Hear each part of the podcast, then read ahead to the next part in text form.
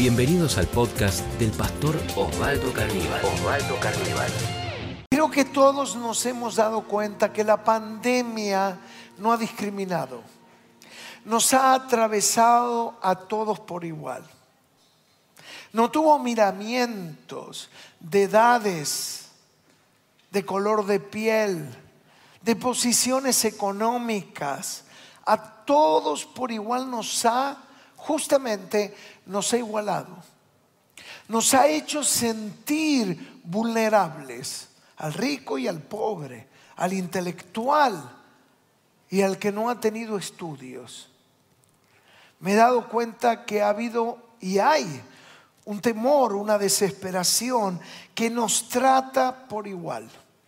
Y en este tiempo es el momento que yo interpreto y me imagino que vas a, coincidir, que es el momento cuando se acaban las palabras.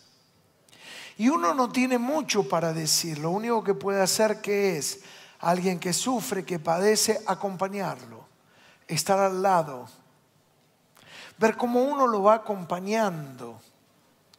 Y esa es tu función y mi función el que habla de más, yo me he dado cuenta que gente, a veces políticos, hablan cuando no hay que hablar y quedan mal parados porque son momentos de tanta incertidumbre donde nadie tiene nada claro, donde nadie tiene seguridad de nada. Cuando decían una cosa, al otro día en las noticias volvías a escuchar y se desdecía, no, no es así, es de esta manera.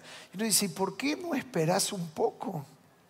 En un tiempo de tanta incertidumbre. Ahora también me he dado cuenta que cuando se acaban las palabras del hombre, es la gran oportunidad, cuando las palabras del hombre se acaban, es la gran oportunidad para oír lo que Dios tiene para decir. Fíjense, ahí lo tenemos en las placas. Cuando las palabras del hombre se acaban, es la gran oportunidad para qué? Para oír lo que Dios tiene para decir. Para aquellos que no lo sabían, si vos te descargas en tu celular la aplicación YouVersion, te vas a poder descargar la Biblia, y no solamente la Biblia, cuando venís al culto, esta aplicación tiene más de 400 millones de descargas en diferentes idiomas en todo el mundo. Y no solo vas a tener la Biblia, sino cuando venís al culto vas a poder acceder a todas las placas. Ahí lo tenemos, están las pantallas You versión.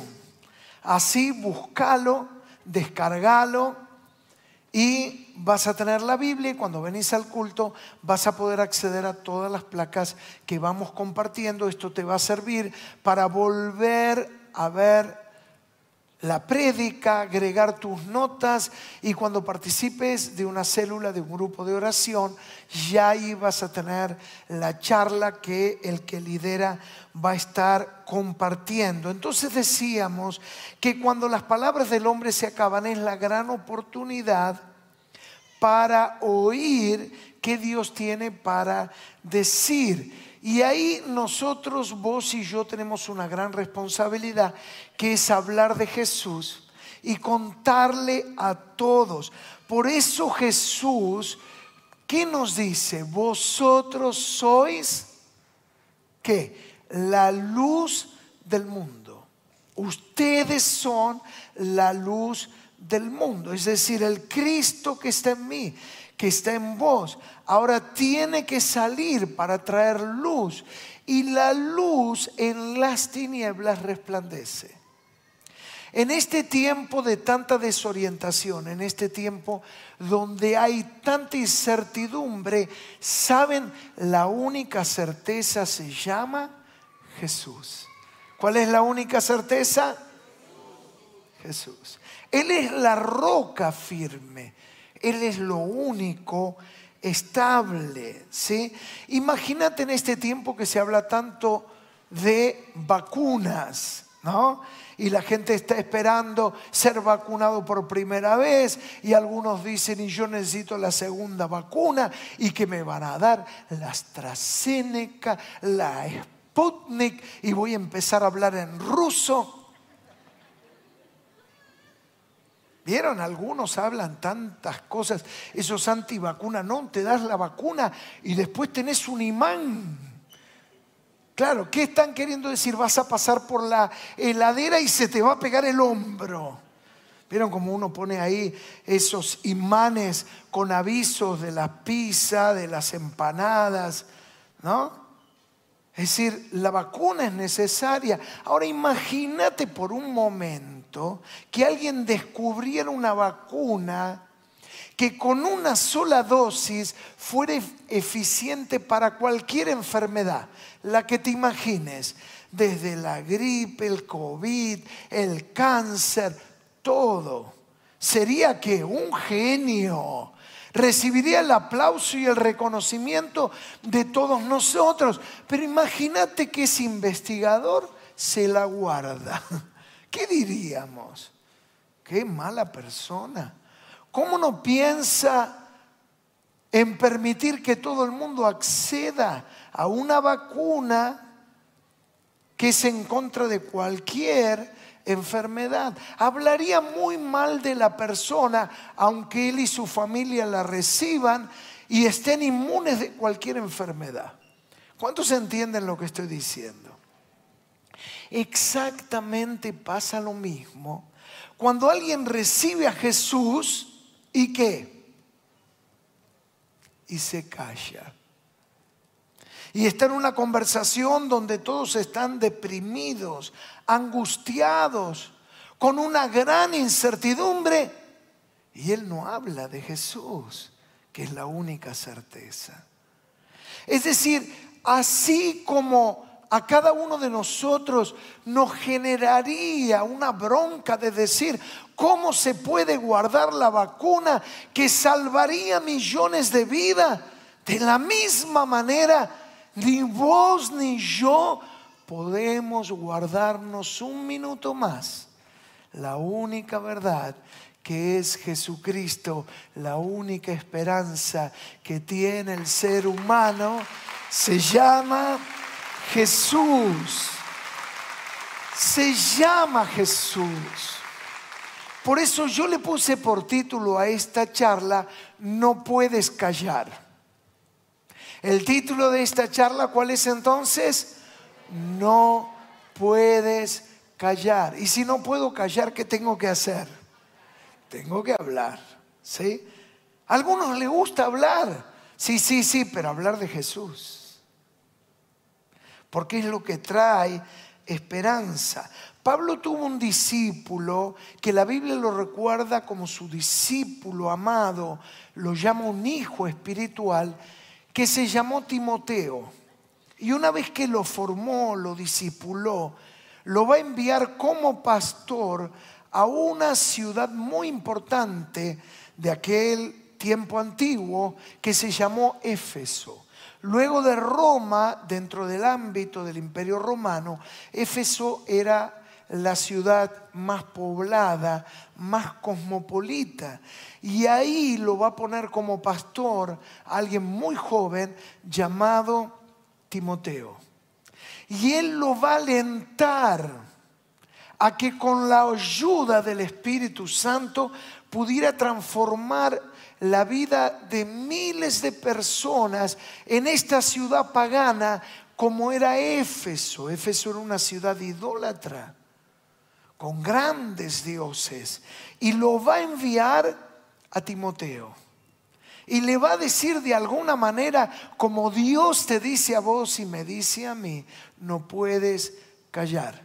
Y básicamente le va a dar tres consejos en sus cartas que yo quiero compartir con vos. En primer lugar, él va a confiar en tres cosas. En primer lugar, confiaba Pablo en el poder del testimonio. Hay tres poderes y el primero de ellos confiaba en el poder del testimonio. ¿Cómo Timoteo iba a transformar la ciudad de Éfeso. Pablo confiaba en primer lugar en el poder del testimonio. Vamos a segunda de Timoteo 1:8. Segunda de Timoteo 1:8.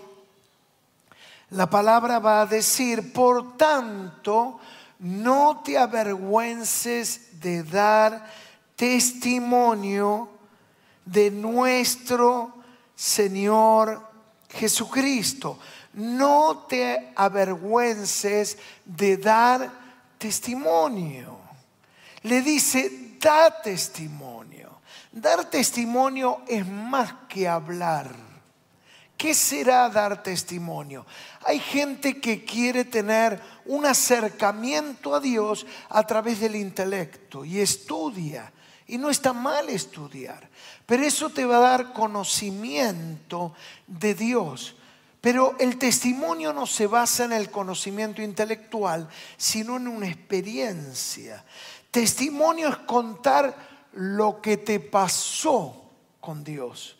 Es contar tu experiencia. Porque miren esto, todo lo que son ideas, las ideas se discuten, ¿verdad? Y esto es muy importante. Cuando uno discute, puede discutir ideas. Y cuando hay alguien se termina peleando, cuando personaliza las ideas. Entonces, si yo expongo mi idea de Jesús, otro puede exponer su idea del ateísmo, otro puede exponer su idea del budismo.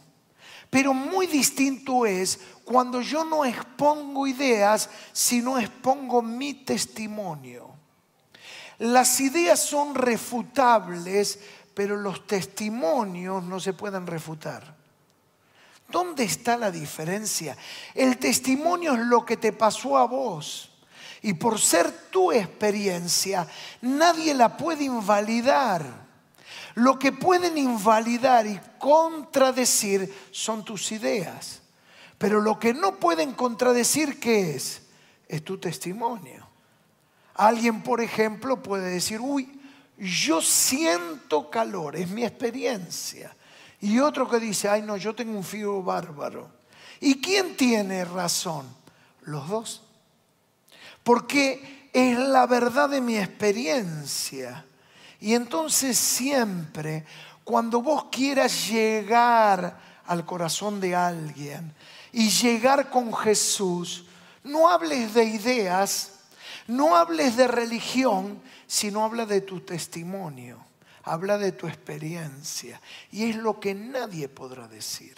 Porque vos podés decir, ah, yo creo en Jesús. Y otro que puede decir, ah, yo creo en Confucio. Ah, yo creo en Jesús. Bueno, yo creo en Buda.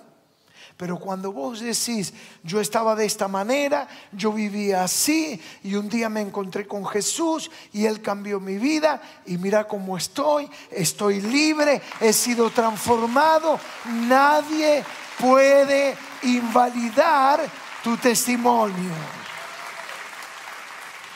Dar testimonio es compartir tu experiencia con Jesús. ¿Lo volvemos a leer? Dar testimonio es compartir tu experiencia con Jesús.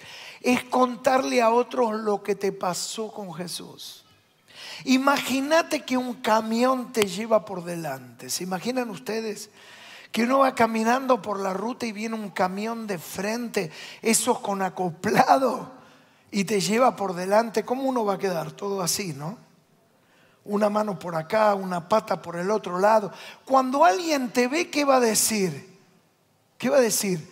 ¿Qué te pasó? ¿Qué te pasó? Y eso es lo que debe de suceder con Jesús. La gente te tiene que ver tan afectada por el impacto del encuentro con Jesús que te van a decir, ¿qué te pasó? Es decir, eras un tipo violento y ahora pareces una palomita. Se ve que hay varios cambiados, ¿no? Eres una persona malhumorada y ahora te reís de los problemas. Eres una persona depresiva y ahora siempre encarás todo con fe. ¿Qué te pasó? Lo que me pasó es Jesús. Ese es el testimonio. Eso es lo que la gente necesita en este tiempo. Quizás alguien que me puede decir, ah, pastor, pero usted quiere que yo le hable a otro y usted no sabe los problemas que yo tengo. Es que el verdadero problema no es tener problemas. El verdadero problema es no tener a Jesús. Y todos tenemos problemas. A ver cuántos tienen problemas, levanten su mano. Aún ustedes que están viéndonos. Algunos levantan las dos. Y pueden levantar, sí, sí, las piernas. Es verdad. Porque es parte de la vida. Y entonces, ¿en qué cambia? Y ahora vos te vas a dar cuenta. Una cosa es enfrentar la vida, enfrentar los problemas solo, sin fe, sin esperanza. Y otra es enfrentar los problemas y la vida tomado de la mano de Jesucristo. Amén. Esa es la gran diferencia. Enfrentar la vida con Jesús. El COVID nos ha hecho vivir experiencias que nunca nos hubiéramos imaginado y que solo las vimos en las películas. ¿Verdad o no? Problemas familiares, pérdidas familiares, situaciones económicas extremas, cambios de trabajo. Y no hay nada peor que cambiar de caballo en la mitad del río y en la mitad de conflictos tener, encontrar otra nueva manera de sostenerme. Un tiempo dificilísimo, aislamiento, separación, no poder abrazar, no saber si dar el puñito, el codito, no saber qué hacer para no afectar a otra persona. No poder ver por tantos meses a gente querida, no poder abrazar. Ahora yo pensaba y meditaba en todo esto. ¿Qué hubiera sido de mí haber pasado la pandemia sin Jesús? ¿Te pusiste a pensar? ¿Qué hubiera sido de vos? ¿Cuántas cosas nos tocó vivir?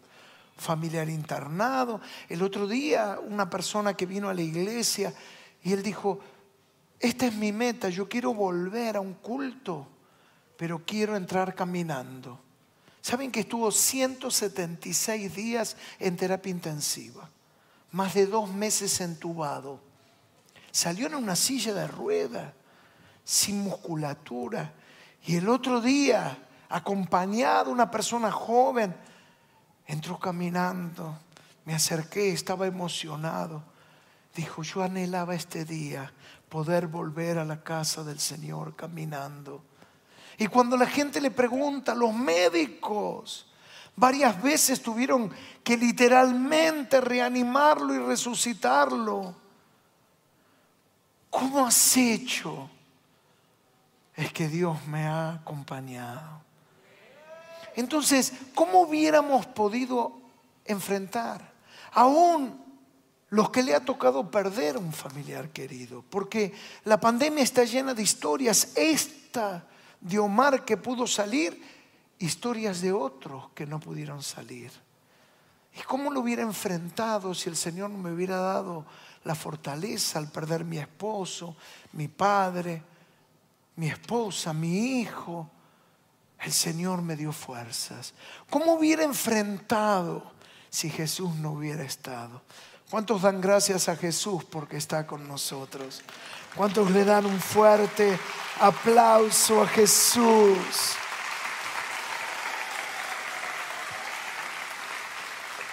Entonces es contar mi experiencia, mi testimonio. Mira, durante el COVID yo viví cosas terribles. ¿Y cómo hiciste? Me apoyé en Jesús. Jesús estuvo a mi lado.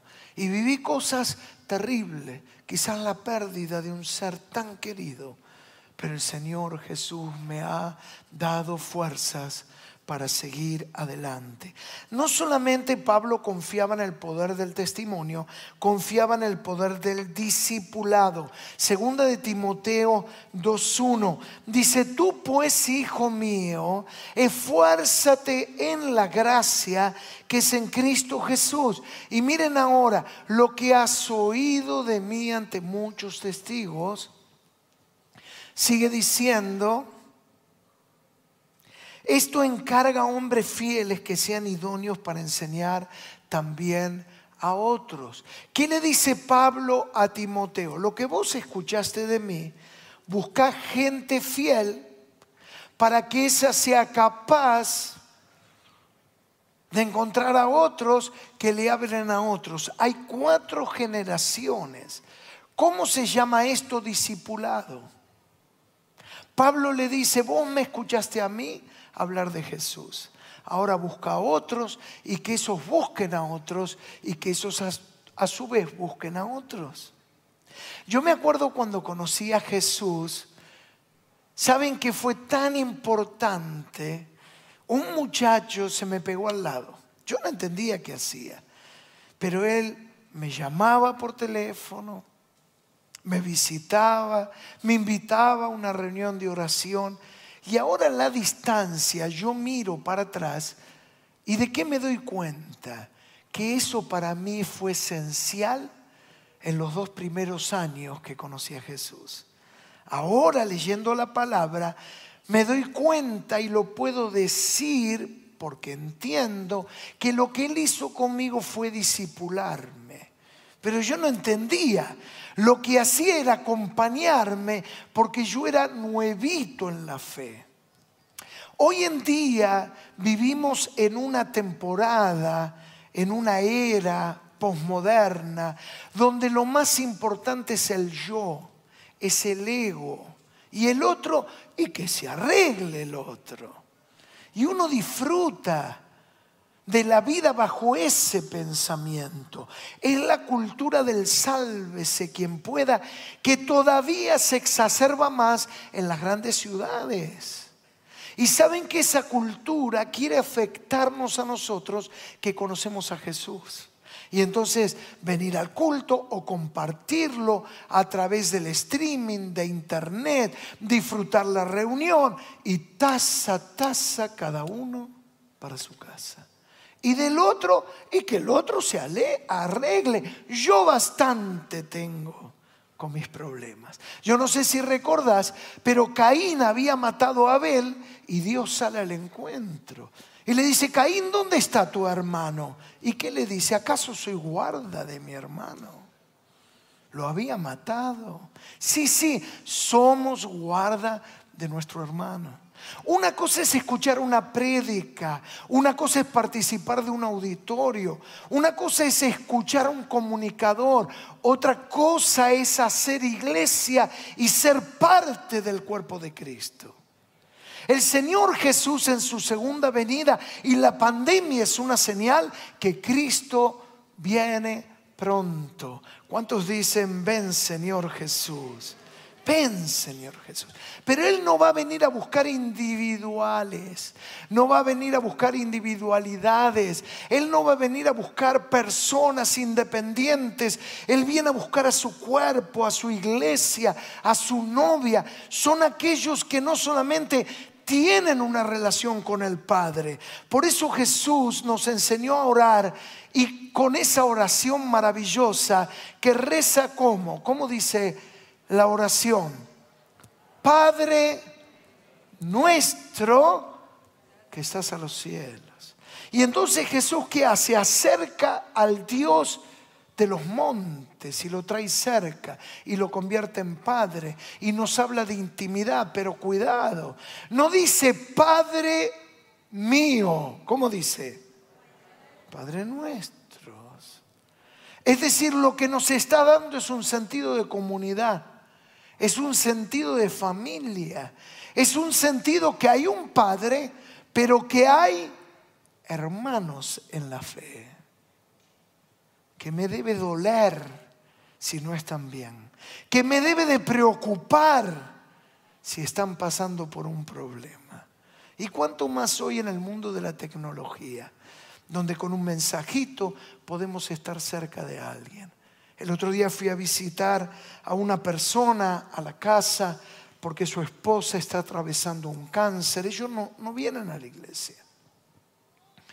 Y claro, y me contó contactaron por un amigo, uno de los mejores especialistas para que la pueda operar. en los Estados Unidos y justamente hoy van a iniciar este viaje. Y yo le dije, mira, yo me comprometo a acompañarlos durante este tiempo. Todos los días te voy a escribir. Es decir, hoy tenemos tantas maneras a través del celular, del WhatsApp, un mensajito, un llamado que tiene cero de costo, estar al lado del que padece, estar al lado del que sufre, estar al lado de alguien como Jesús lo haría y como Jesús lo hizo por vos, hacerlo también por otro. Entonces, primero confiaba en el poder del testimonio y luego confiaba en el poder del discipulado. Y finalmente, digamos que confiaba en el poder del Espíritu Santo. Confiaba en tercer lugar en el poder de quién? Del Espíritu Santo. Segunda de Timoteo 1:6 dice, "Por lo cual te aconsejo que avives el fuego del don de Dios que está en ti por la imposición de manos." Pablo le escribe estando a 1340 kilómetros. Pablo está en Roma, Timoteo está en Éfeso y le va a decir, Timoteo, aviva el Espíritu Santo, aviva el fuego. Y esto es lo que el Señor te dice, aviva tu fuego, aviva tu fuego, confía en el Espíritu Santo. Porque Pablo creía que Timoteo podía ser usado como Dios te quiere usar, ahí donde trabajas, en el hospital, en la farmacia, ahí en la escuela donde sos docente, ahí en la fuerza de seguridad donde prestas servicio, ahí en el supermercado donde repones mercadería, o en la caja, o en el banco, o donde quiera que te encuentres. Él te quiere usar porque creía en el poder del testimonio, que el impacto está en compartir la vida de Jesús, porque Él confiaba en el poder del discipulado y en tercer lugar porque confiaba en el poder del Espíritu Santo. El otro día escuché un testimonio que me impactó tanto. Una hermana de la iglesia que viajó a Salta porque quería visitar a su familia, son salteños. Ella hace muchos años que ya está aquí en la ciudad de Buenos Aires. Y el objetivo que tenía en esa semana poder visitar a su hermano que estaba preso en la ciudad de Salta. Y fue una oportunidad y no la dejaron entrar. Y no solamente iba a ella, sino llevaba Biblias para poder darle al hermano y que puedan leer con el resto de los internos. Y fue una vez y la rechazaron, por una cosa, por la otra, de manera injusta. Y ella se vino preocupada. Y volvió a ir una segunda vez, una segunda visita, y le volvieron a negar la entrada. Y le quedaba un solo día para regresar a Buenos Aires. Y volvió a ir muy temprano, y ustedes saben las colas para ingresar a los penales, y la requisa para ingresar, y le volvieron a denegar el ingreso. Y ella se fue llorando. Y llegando a su casa, le dijo, Espíritu Santo Vos me has traído para llevar tu palabra, para hablar de ti. Te pido que me ayudes. Y saben, le suena el teléfono. Era el hermano. Y le dijo, autorizaron tu ingreso. ¿Y cómo es posible? Es que la sección donde yo estoy, cuando tomaron conocimiento, se amotinaron todos en la cárcel. Y es toda gente que no conoce a Dios. Y dijeron que no iban a cesar el motín hasta que vos no entraras con las Biblias. Y entonces, imagínense.